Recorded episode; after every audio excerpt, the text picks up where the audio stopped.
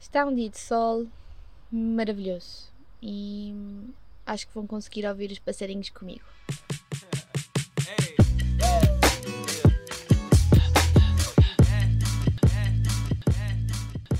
Como é que é, malta? Bem-vindos a mais um episódio.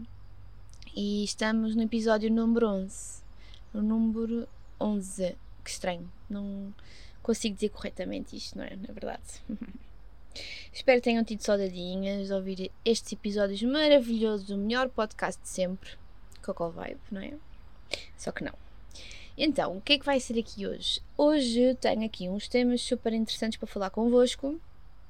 Algo que já estava a pensar há algum tempo, mas não estava muito bem estruturado na minha cabeça e nas minhas ideias. E queria começar este episódio por falar de exigências exigências, não é? Só o nome traz uma energia mesmo muito pesada, transmite hum, algo que parece que não conseguimos chegar. É como se fosse uma meta que estivesse longe de alcançar. É isso que eu sinto. E sinto que há muita exigência no ar. E principalmente na época que estamos a viver, puxamos demasiado nós e eu puxo demasiado por mim e não sinto momento algum em que consiga relaxar. Que se bem que neste precisamente estou no, com uma vista maravilhosa, estou a ver imensas árvores, imenso verde e vai ser um episódio diferente porque vocês vão conseguir basicamente ouvir o que estou a ouvir, mas a ideia é mesmo essa, transmitir uma sensação de paz. E, relativamente às exigências, porquê que eu quero falar sobre isto? Porque eu sinto que tenho sido demasiado exigente comigo e demasiado exigente com os outros. E é um bocado chato, porque eu não posso exigir demasiado de mim, nem posso exigir demasiado dos outros, porque temos todo o nosso tempo, temos todas as nossas experiências e não estamos todos numa linha ao mesmo tempo. Todos evoluímos, alguns não evoluem, eu estou a evoluir, às vezes não evoluo e não posso exigir demasiado de mim, nem, de, nem das pessoas que me rodeiam.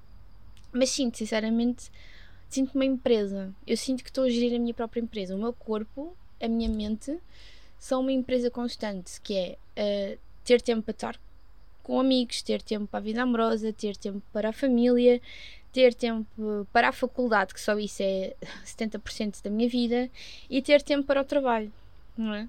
Então é sim uma exigência demasiada, demasiada mesmo. Olha, acabei de ver assim umas folhinhas mesmo bonitas. Eu vou-me distrair imensas vezes, mas não é por mal, mas esta paisagem é mesmo muito bonita. E então, era isto que eu queria falar, exigências. Uh, não podemos, não posso. Tenho que viver um, um, dia de cada vez. Isto parece um anúncio de Odisseia. Um dia de cada vez. Mas é, é verdade. E hum, pá, viver a vida, não estar constantemente a pensar. Porque isto é um bocado chato. Porque depois eu estou no trabalho a pensar na faculdade, estou na faculdade a pensar no trabalho, estou com os meus amigos a pensar na minha família. Então não tenho um, um momento vivido, vivido por si só está sempre dispersa, a minha mente está sempre dispersa. E a fonte desse problema é a exigência.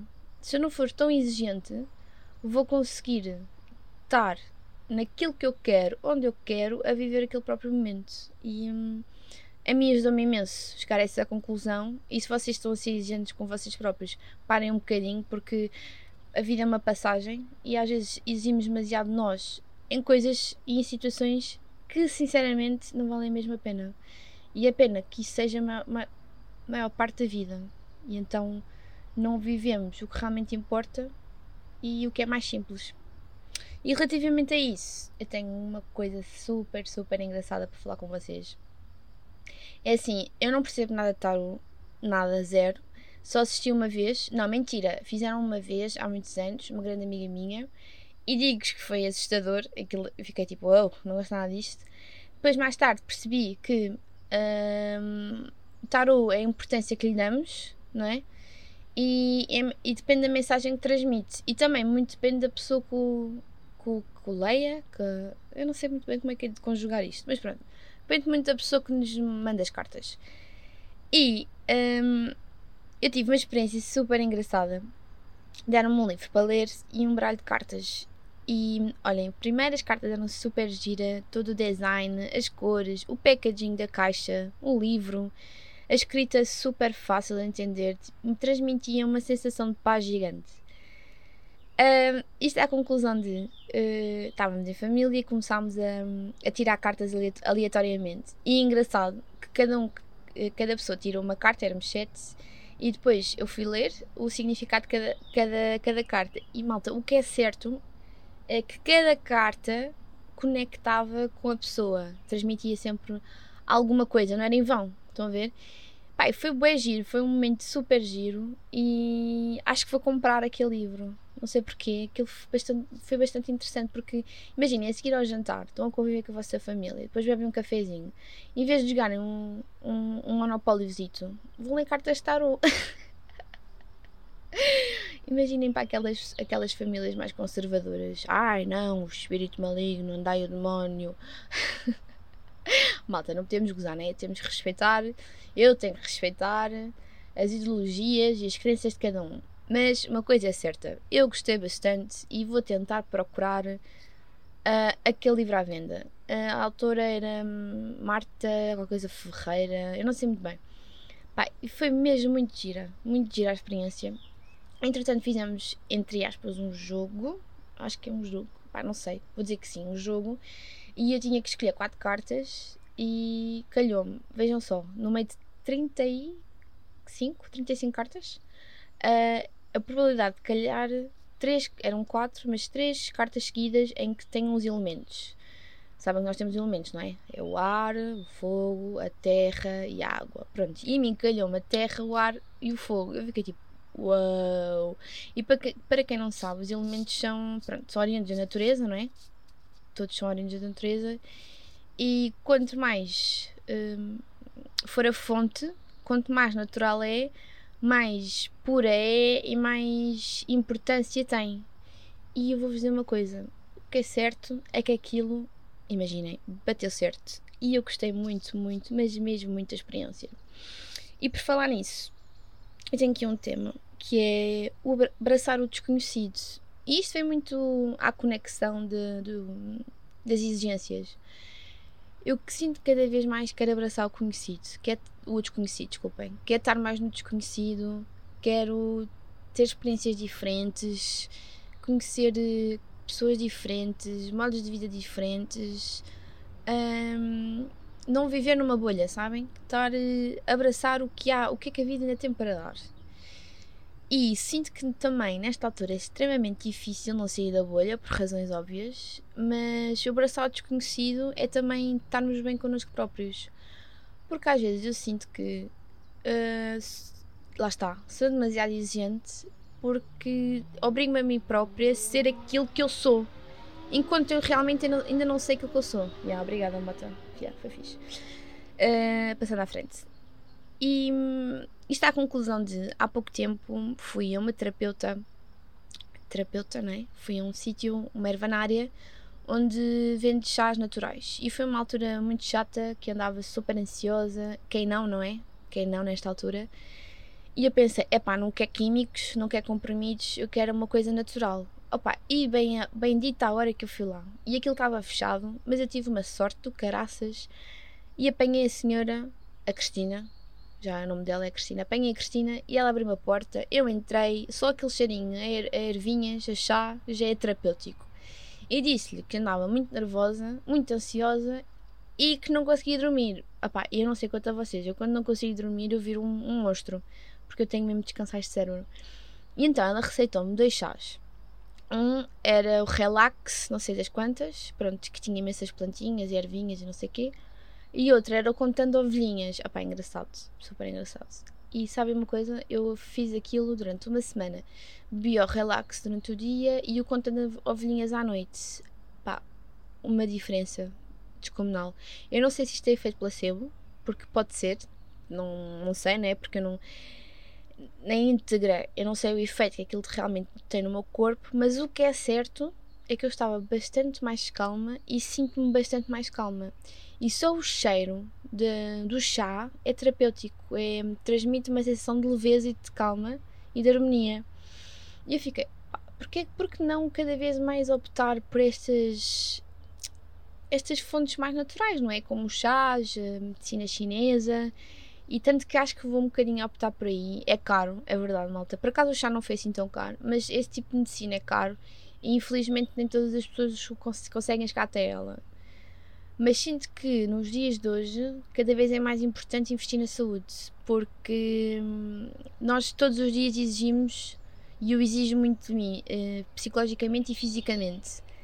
E se, eu não, e se eu estar a exigir ao, ao mesmo tempo de mim e não estar a fazer um self-care, ou seja, não estar a tratar-me e mimar-me a nível de saúde, entro numa.